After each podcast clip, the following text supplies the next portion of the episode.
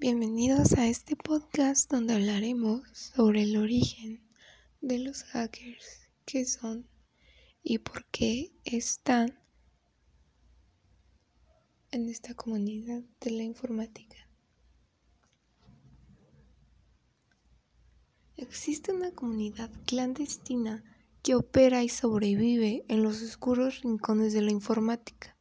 Es una cultura compartida de programadores y entusiastas expertos y genios en la creación de redes cuyos orígenes se remontan a los tiempos oscuros en que la jungla de silicio era gobernada por los dinosaurios informáticos. Eran los tiempos en, en que no existían los MP3, ni los programas P2P, ni la Wikipedia, pero empezaban a hacer su aparición las primeras microcomputadoras de tiempo compartido y los primeros experimentos con ARPANET. Los primeros de esta cultura dieron nacimiento al término hacker. Algunos creen que puede ser una exageración, que desde que apareció la primera computadora apareció el primer hacker. Los hackers fueron los que construyeron la Internet. Los hackers crearon el sistema operativo Unix, tal y como lo conocemos hoy. Los hackers dieron vida a Usenet. Los hackers fueron los artífices de la World Wide Web. Incluso Linux está apadrinado por cientos de hackers. Hacker, la sola palabra atrae y subcuya son solo seis letras pero juntas pareciera que poseen poderes místicos que influyen y dejan semilla sobre quien la escucha y resuena como eco de campana en los cerebros de miles de adolescentes, la mayoría hombres con espinillas y frenos de la dentadura que vieron por primera vez War Games y empezaron a soñar con robar passwords, penetrar sistemas, dominar computadoras. Y nada raro, poder tener la capacidad de entrar al sistema de calificaciones del colegio o vengar alguna afrenta. Los más osados desean llegar a tumbar el sistema de alguna compañía o modificar a placer una página web. Cuando se habla de hacker siempre viene a la mente la imagen de un hombre sin embargo, también existen mujeres que se dedican a perfeccionarse en el arte del oficio del hacking. En sus orígenes, la palabra hacker definía a un aficionado a las computadoras. Describía a un usuario totalmente cautivado por la programación y la tecnología informática.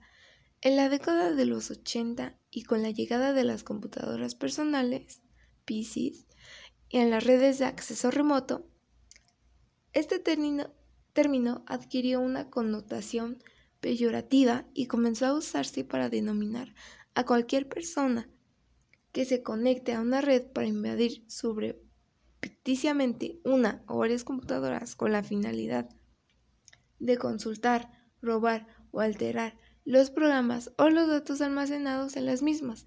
El término también se utiliza para referirse a alguien que, además de programar, disfruta desmenuzando sistemas operativos y programas para ver cómo funcionan. Los hackers son sujetos que maquinaron lo que hoy es el Internet y como lo conocemos.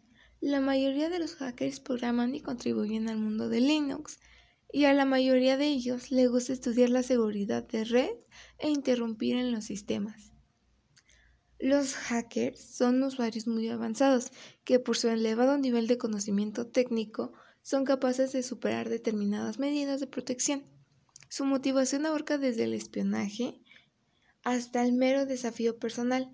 Internet, en sus grandes facilidades de conectividad, permite a un usuario experto intentar el acceso remoto a cualquier máquina conectada de forma anónima hay quienes lo describen como los ninjas modernos, pero a diferencia de estos, los hackers no llevan artilugios ocultos ni armas para atacar.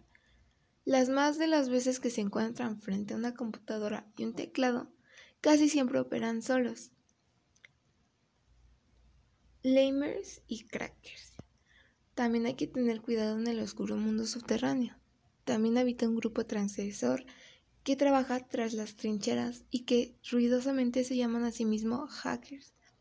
Pero están muy lejos de serlo. Se trata de personas, que principalmente son varones adolescentes, que gustan interrumpir en computadoras y hacer breaking en el sistema telefónico. Los, los verdaderos hackers designan a estas personas con el término de crackers y no quieren ser relacionados con ellos. Los hackers verdaderos piensan que la mayoría de los crackers son sujetos perezosos, irresponsables y no muy inteligentes. Objetan que el ser capaz de romper la seguridad de un sistema no te vuelve más hacker que el ser capaz de moverle a los cables de un automóvil para encenderlo. No te convierte en un ingeniero automotriz. Por desgracia, muchos periodistas y escritores toman erróneamente la palabra hacker para describir a los crackers y esto es algo que los irrita a gran escala. Los hackers no entran a Wikipedias o Wikifreaks para vandalizar a sus anchas. Esa es tarea de lamers, pronunciado lamers, con un valor humano menor que la mancha que queda en la suela del zapato después de aplastar un bicho. Un lamer no es más que un presunto hacker fracasado. Se cree hacker, pero no lo es. Presume de hacker, pero no sabe nada y solo pasa su tiempo copiando programas, usando herramientas que, verdaderos hackers crearon y solamente para entrar a páginas web pornográficas que requieren autenticación. Un lamer que, por aprender los comandos básicos de Unix o Linux y saber cómo usar el netcat los acerca a la categoría de hacker élite. Y no es así. Dicta mucho de serlo. Un hacker comparte su saber porque vive bajo la consigna de que el conocimiento es universal y no, debe tener dueño ni ataduras. En el mundo de la programación de la informática está poblada por tribus segmentadas y muy diversificadas. Podemos dividir el mundo subterráneo de las computadoras en siete ramas principales, y estas ramas son freaks, hackers, carders, anarquistas, wares, sujetos de virus troyanos y crackers. Y hay que meterse en la cabeza que los verdaderos hackers de élite resuelven problemas y construyen cosas, no al revés. Creen en la libertad y la ayuda mutua voluntaria. Rara vez son egoístas y proveen a la comunidad con la información y el conocimiento adquiridos con la práctica. Para ser aceptado como un hacker, tienes, que comportarte como si tuvieras este tipo de actitud tú mismo y para comportarte como si tuvieras la actitud, tienes que creer que realmente en la actitud no hay vuelta en la hoja. El siguiente poema zen moderno lo especifica claramente. Para seguir el camino, observa al maestro, sigue al maestro, camina con el maestro, mira a través del maestro, conviértete en el maestro. Navegando una noche por internet me encontré en casualidad por un texto que fue escrito por alguien que se hace llamar Morgaine y que fue integrado a un documento que lleva por el título Libro de las Sombras, Book of Shadows. Aunque el tema de que trata es misticismo y esoterotismo, yo intenté adaptarlo a la esencia del hacker. El proceso de convertirse en un hacker no sucede de la noche a la mañana es una lenta y en ocasiones una fatigante metamorfosis.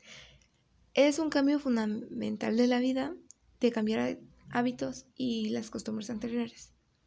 Es un sendero nuevo que en el viaje de tu vida requiere ponderación, estudio y trabajo.